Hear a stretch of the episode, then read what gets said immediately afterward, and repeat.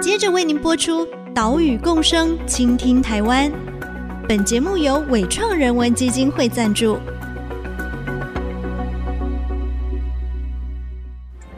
听海洋的呼唤，听森林的絮语，听田野的吟唱，听见这座岛屿的声音，说出和岛屿对话的故事。岛屿共生，倾听台湾。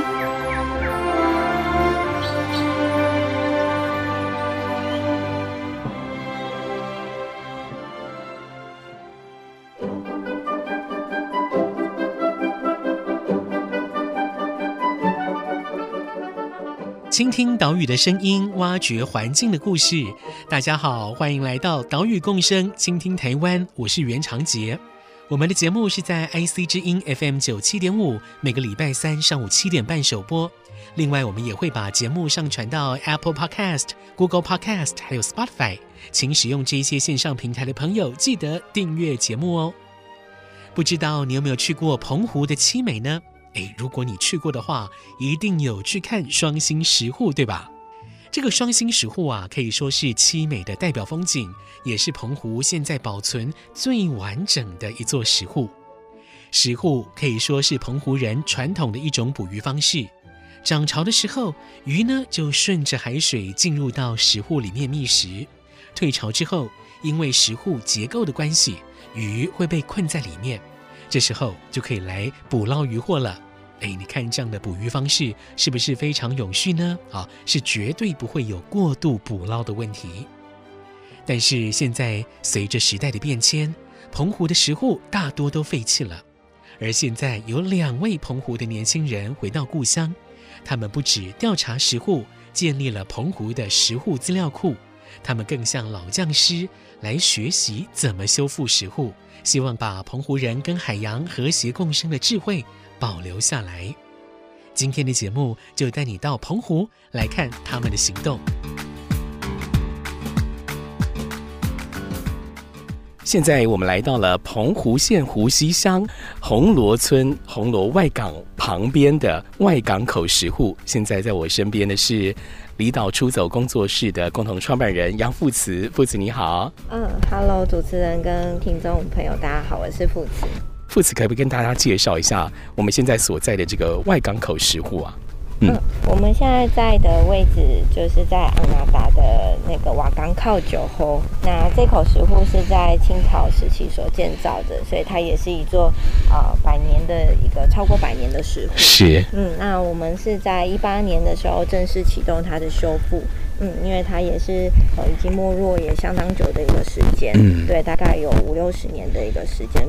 那我们当初在做修复的时候，就是跟昂纳达这边的石沪匠师一起合作完成。嗯，修复之前石沪的模样大概是怎么样？是只能隐约看到形状吗？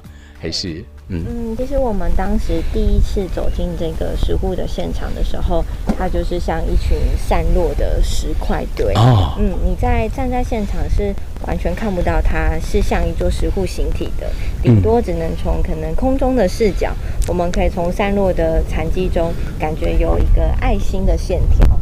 是，它在结构上面呢，是属于单户房的石户嘛？嗯，它是一口单户房，就是单心的石户。单心的石户，这个石户呃，整个的长度是大约六百公尺左右。哇，嗯，六百公尺左右。那你们修复到现在，目前的进度是大概完成了？呃，我们现在大概完成了大概七八十趴的进度，七到八成左右的进度。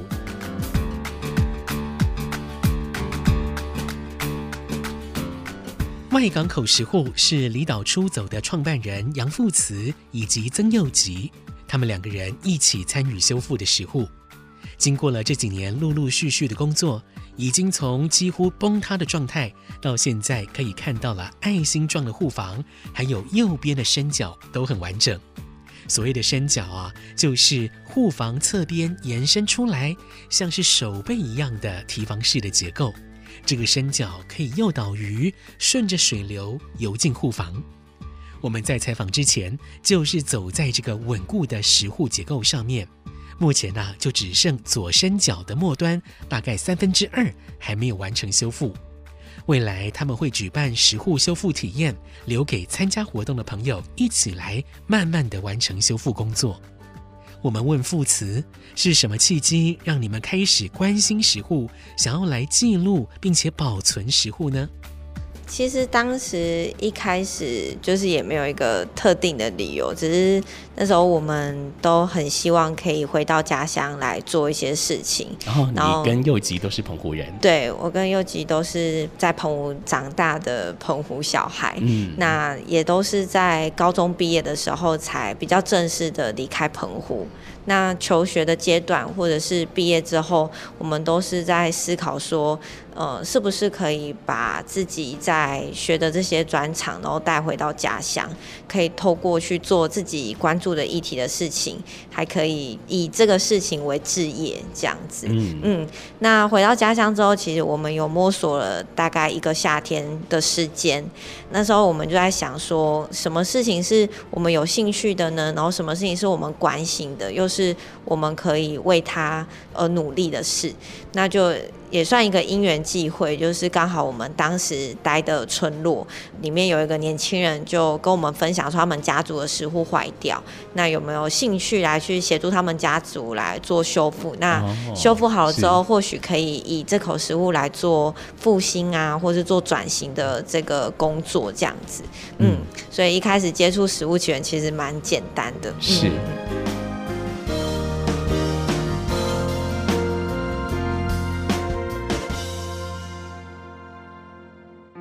透过石沪，富慈和祐吉也找到了回家的路。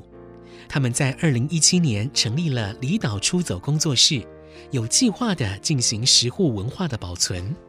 另外，他们也开发了相关的游程、教案、商品，用多元的方式来传承老祖宗的捕鱼智慧。他们一开始做的工作是澎湖石户的盘点跟调查。我们问主要负责调查的祐吉。澎湖究竟有多少座石户呢？其实严格上来说，没有人知道有多少个石沪。Oh. 对，因为澎湖石户它历史非常悠久，所以说有很多它可能是有改建过的啊，或是它有消失的，或是它盖到一半然后放弃的，或者是它有申请然后还没盖。等等的有很多种状态，oh. 所以说要去找出他所有的这些文献啊，或是他这些残存的残迹是很困难的，因为有些可能已经连一个基底都不存在了，但他可能曾经有存在过。嗯、是我有看过一个数据有七百多口，这个数字是非常多。好，不过呢，你们成立的这个澎湖石户资讯平台里面搜集到的，目前啊三百五十二笔澎湖的石户资料，所以这三百五十二笔都是你们自己亲自去走访去记录的。嗯、对，就是这三百五十二口是我们目前到现在为止，就是有调查到有空拍有一些相关文献记录的十户，我们就还在持续进行当中。是。那七百多口是一个我们初估可能澎湖十户数量目前还残存的这些痕迹找得到，可能有七百多口。嗯，对，因为以前在做这个石沪普查的时候。最一开始是大概二十年前的时候，洪国雄老师他跟澎湖县这边的文化局，他们有一个普查的计划。那他们动用了大概六十多个人，六十多个老师，然后也去澎湖各地做这样的现地普查。但是，呃，因为受限当时的这些科技啊或者技术的缘故，所以有很多的资讯啊，或是有很多的位置，它可能没办法那么的精确。是，但是它里面却还是有很多非常重要的一些。科普的资料都在里面，一些相关的数据都是在由这本他后来出版成一本书叫《澎湖的石沪》。那他当时的记录数量是五百七十四口。Oh, 对，那后来有另外一位研究学者李明儒教授承接这个记录，他继续去研究，包括他重新用这个二度分带的标定的方式，加上他去乘坐一台直升机，因为当时这个空拍机 还不够普遍，对，所以他就用这样的方式去再做一次这个普查，然后后来发现大概这个数字可以更新到六百零九。哦，对，那。因为现在我们经过这十几年、二十几年，加上这些前辈的奠定的基础，然后我们以现在更普遍啊、完善这些，比如说空拍机或是水下的相机等等的技术，去再做一个更彻底的普查，然后就在过程中有发现有很多是过去的技术所没办法记录到的一些石户，还还有很多这样的残迹，有很多没有名字或是没有文献存在的这些石户，所以我们就是出估可能有七百多口。为了帮石户做户口普查，又吉跟副慈不只用空拍机来拍摄石户的现况，也实际的测量、访问在地的耆老。来整理每一座石户的位置、开口方位、建造材料、长度，还有持股方式这些资讯。另外呢，也给了每一座石户一个健康数的评分。诶，讲到这边，你可能会有疑问哦：石户的持股方式是什么意思啊？这代表石沪是有股东的喽？还有石沪健康度又是怎么给分的呢？这些问题的答案，我们下一段节目再来揭晓。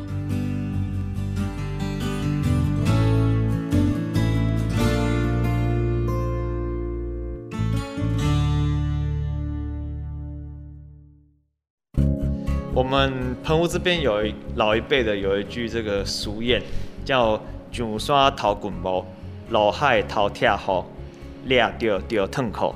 对，就是有一句这个谚语啦，是就是说你上山去偷掘墓，嗯、然后下海偷拆户，抓到就脱裤。对，就很很直白的意思，嗯、就是说拆石户跟盗墓这件事是摆在一起的，是就是是同罪的意思。那我们也是后来接触石户才发现，嗯，因为石户就有点像别人的家产的感觉，所以你拆别人家的石户，其实就有点在断人家家业的感觉。所以我们也后来也发现说，哦，其实很难理解，就是以前人会把盗墓跟拆户这两件事都视为罪大恶极。IC 之音 FM 九七点五。欢迎回来，岛屿共生，倾听台湾。我是袁长杰。刚刚我们听到的是离岛出走工作室的共同创办人曾佑吉，他用一个俗谚来说明石沪对以往澎湖人的重要性。上个世纪，澎湖的潮间带有非常丰富的渔获，即使那个时候家庭人数很多，但是石沪的渔获可以让整家人都吃饱，甚至还有多余的渔获可以卖出去。这也难怪偷拆石沪啊是非常严重的事情。澎湖的石沪还有很多故事可以说，像是湖西乡的白坑渔港旁边有一个石沪，叫做查某户杂包户。这个杂包呢，就是闽南语女性的意思哦。那为什么这座石沪会如此命名呢？来听右吉的说明。我们澎湖这边的石沪，虽然说我们这个石户在使用或者说在建造的过程，基本上是没有所谓的性别歧视这件事情，就是其实男生、女生、大人、小孩都是可以参与的。啊，只是因为说我们的食物在盖的时候，它基本上还是一个出工，一个苦力活，所以在做的时候，大部分还是以男生为主。那因为女生可能力气天生比较不够，所以女生参与自然会比较少。但是这不是说就是有刻意排斥女性参与。那杂包猴这口食户比较特别，就是全澎湖就只有一口这样以女人为名的这个石沪。流传下来的故事就是说，他们以前呢、啊，可能在盖这个石沪的时候，就是有很多的女性都可以去参与这个石沪的建造，因为它这个石沪其实是在白坑渔港的旁边。嗯、那其实那边白坑渔港那边附近有七八座石户。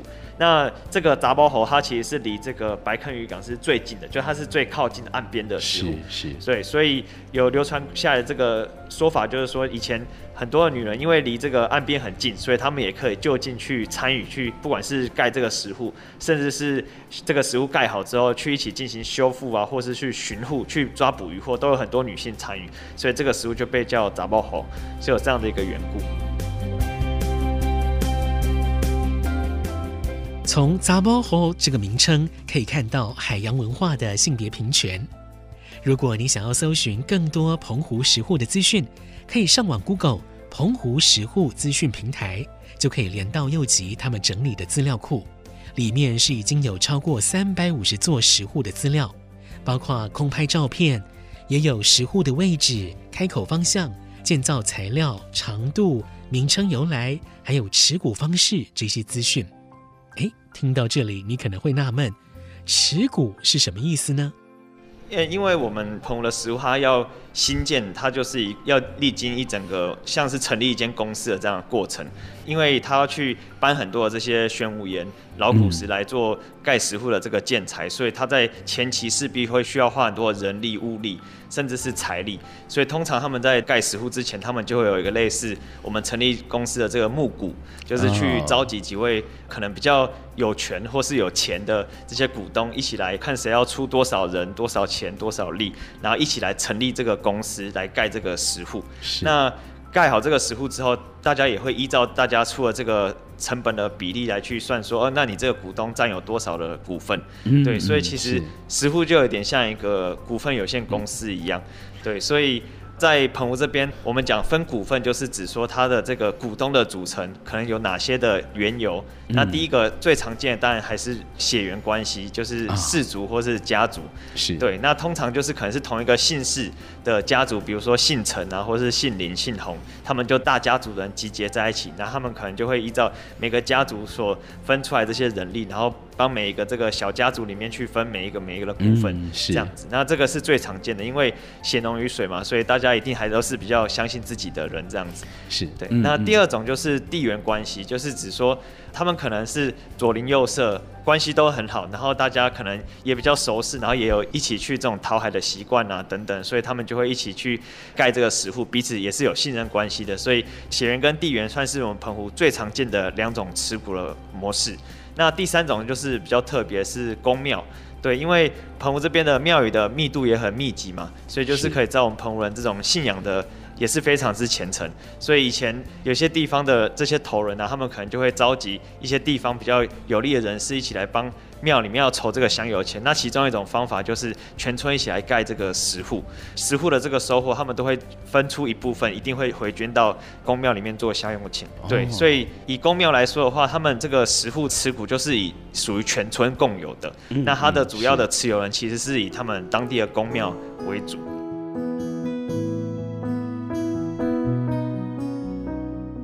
石沪就像是股份有限公司的概念。除了公庙这一种持股类型比较特殊，属于全村共有之外，像是血缘啊、地缘这样的持股都是世袭的，好，爸爸可以传给儿子。另外，他们的股权也可以买卖、出租、抵押，甚至可以当嫁妆。可想而知，这样子一代一代传承下来，石沪的股份就会越分越细，产权也会越来越复杂。甚至有的人啊、根本不知道家里有石户的股份啊、这也是澎湖石户没落的原因之一。另外，在澎湖石户资讯平台里面，曾佑吉以及杨富慈他们也给每一座石户一个健康度的评分，像是七美的双星石户是一百分，而我们采访的所在地红螺的外港口石户健康度是七十五分。嗯，你是不是也会好奇这个分数是怎么计算的呢？各个石户的部位，我们都会做一个评估，就是我们会简单把每个部位拆解成完整、崩塌跟残疾这三种方式。嗯嗯。因为呃，如果我们分得太细的话，其实对一般人来说会很不好理解。所以我们就是想说，那我们干脆就是把这个石沪的健康度，就是很简单的分成完整、跟崩塌、跟残积这三种方式。所以我们在一个石沪里面，它可能有包含它的构造有护房、护门，然后伸脚、护弯。那可能还有其他的构造，那我们就会针对每一个构造来做这样的评估，然后评估完之后，我们会有一个加权的平均，然后就会得到这一整口食物它的目前的健康度大概是多少。那得到这个分数之后，对社会大众来说，他就可以比较好理解哦，这个食物它是健康的，它可能有九十几分、一百分。那有些食物可能二十几分甚至零分的，就已经完全快消失了，那就会得到一个很直观的分数来知道说哦，这个食物它还完不完整、健不健康。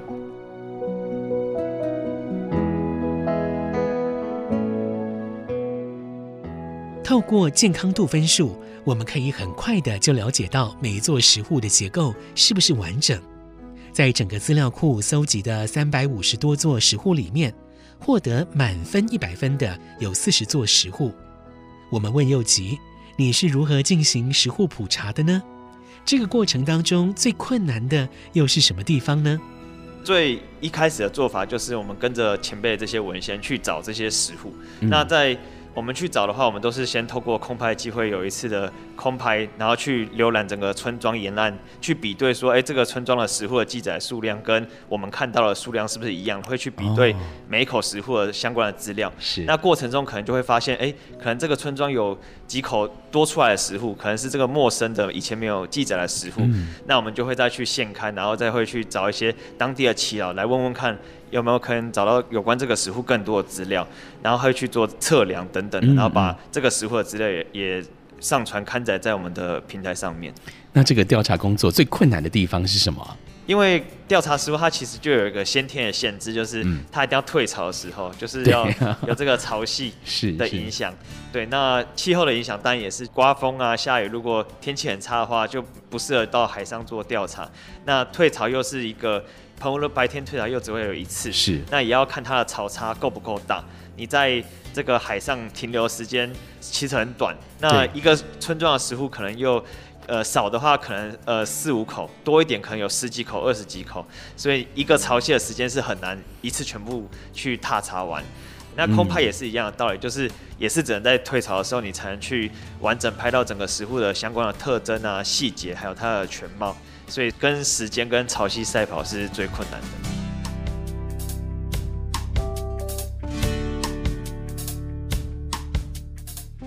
进行石户普查最困难的就是要跟时间跟潮汐赛跑。一个月里面可能只有十三天，甚至不到十天可以来调查拍摄石户，而且啊，一天里面也只有白天退潮的三四个小时可以进行啊，所以真的是不容易。而且不只是调查难，修复更难了，因为石户都是私有财产，而且修复的时间很长。所以，究竟杨复慈以及曾佑吉是如何找到愿意接受修复的石户呢？他们又是如何跟匠师来学习石户修复的技术呢？下一集节目，我们再来慢慢的告诉你。岛屿共生，倾听台湾，我们再会喽，拜拜。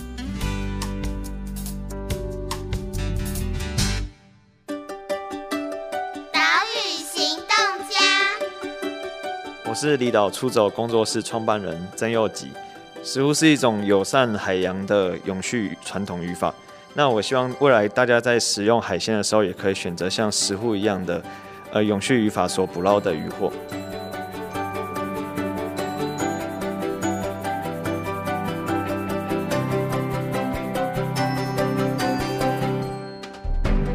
本节目由伟创人文基金会赞助播出。